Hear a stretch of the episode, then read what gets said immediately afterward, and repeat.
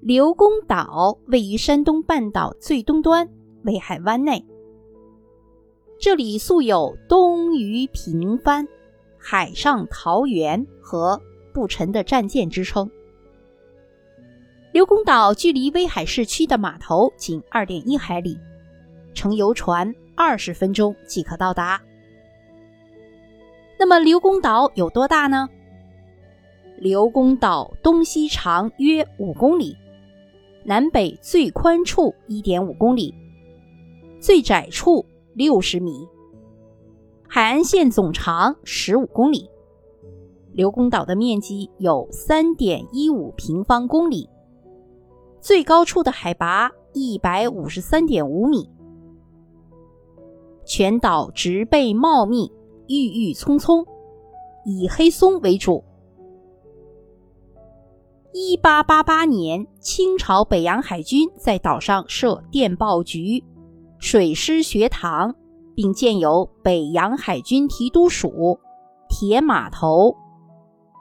刘公岛这里成为中国近代第一支海军——北洋水师的诞生地。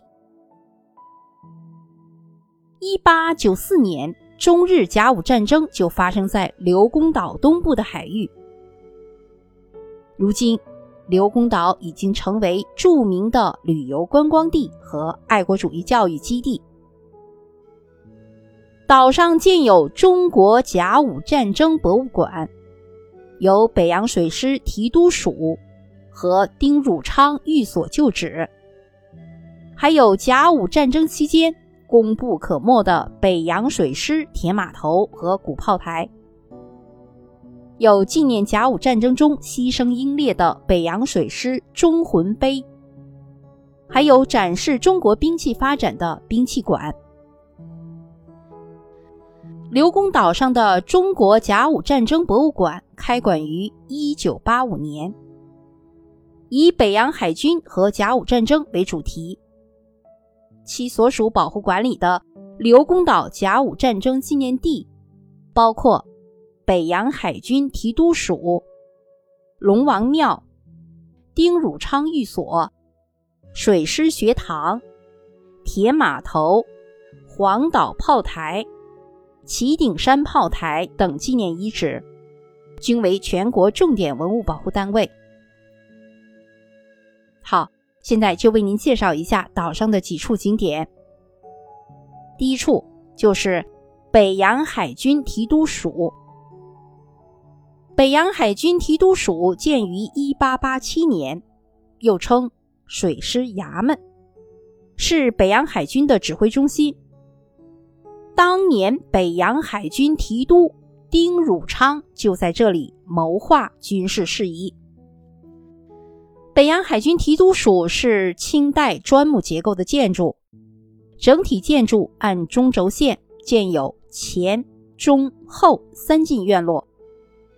每进有中厅、东西侧厅和东西厢房，前中后院中厅分别为礼仪厅、议事厅、祭祀厅。院内东南角还有一座演武厅。一八九一年，直隶总督兼北洋大臣李鸿章到威海巡阅北洋水师，就曾在此处观礼。并在厅前检阅北洋舰队。第二处景点就是丁汝昌纪念馆。丁汝昌，安徽庐江县人，清朝晚期将领，官至北洋水师提督。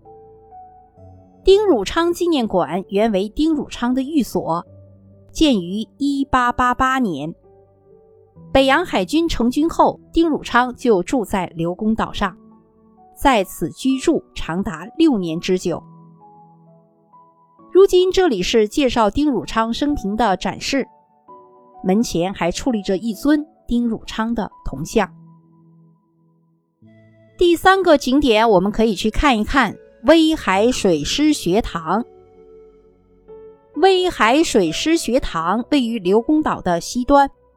一八九零年开办，是清政府继福州船政学堂、天津水师学堂、广东水陆学堂之后创办的第四所培训海军军官的学堂。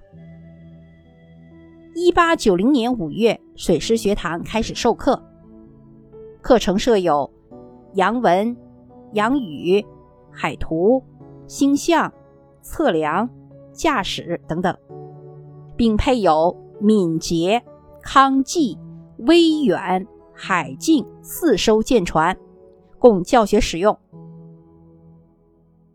水师学堂共开办了四年，毕业了一届学生。有三十名驾驶生。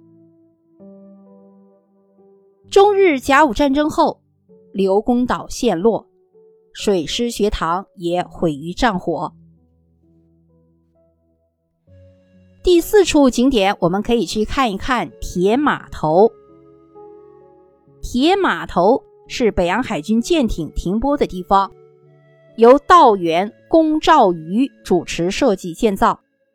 一八九一年竣工，铁码头墩桩用厚铁板铸成方柱，径四五尺，长五六丈，中灌水泥，凝结如石，直入海底。涨潮时可停靠万吨轮船。甲午战争后，码头虽几经维修改造，但基本还是维持了原貌。一九七一年，在原来的基础上又增建了凸堤丁字形引桥，至今仍为人民海军所用。第五处景点，炮台。刘公岛上有清代炮台六座，分别位于黄岛、马井子、旗顶山、营门洞、东红、南嘴。与南北两岸炮台遥相呼应。除炮台外，还建有与之配套的地下通道、兵舍、弹药库等，并相互贯通。炮台使用花岗岩砌筑，坚固实用。甲午战争中，北洋海军全军覆没。清政府除割地赔款、增开通商口岸外，还允许日本军队驻扎在威海卫，刘公岛被日军强行占领。一八九八年七月，英国强租威海卫，刘公岛成为英国皇家海军远东舰队的避暑疗养之地。一九三七年，日军全面侵华战争开始，日军又再次占领了刘公岛。一九四八年十二月，国民党军撤逃，中国人民解放军解放了刘公岛。刘公岛景区现为国家五 A 级的旅游景区，岛上先后修建了丁公路、邓公路、环岛景观路等主干道和连接路，还修建了旅游码头及候船大厅、停车场等附属设施。好，听众朋友们。山东威海卫的刘公岛就为您介绍到这里，感谢您的收听。